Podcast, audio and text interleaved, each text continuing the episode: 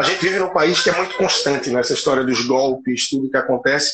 Então as pessoas ficam morrendo de medo de adquirir um bem, de adquirir um imóvel, um carro, e leilões de itens muito, muito menores que tem também. Né? Frequentemente tem hotéis fechando, tem algum estabelecimento comercial, e eu tenho visto alguns sites interessantes que vêm leiloando móveis, algum tipo de bem muito acessível. Né? É, os imóveis eles, eles têm uma rentabilidade, é um investidor um pouco diferenciado.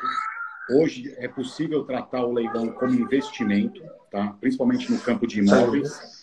E você tem uma possibilidade de, de aferir lucro, ganhos reais de maneira muito segura. E hoje você tem, você tem tudo no leilão, né? desde é, coleção de moeda, quadros, até imóveis gigantescos de 40, 50 milhões.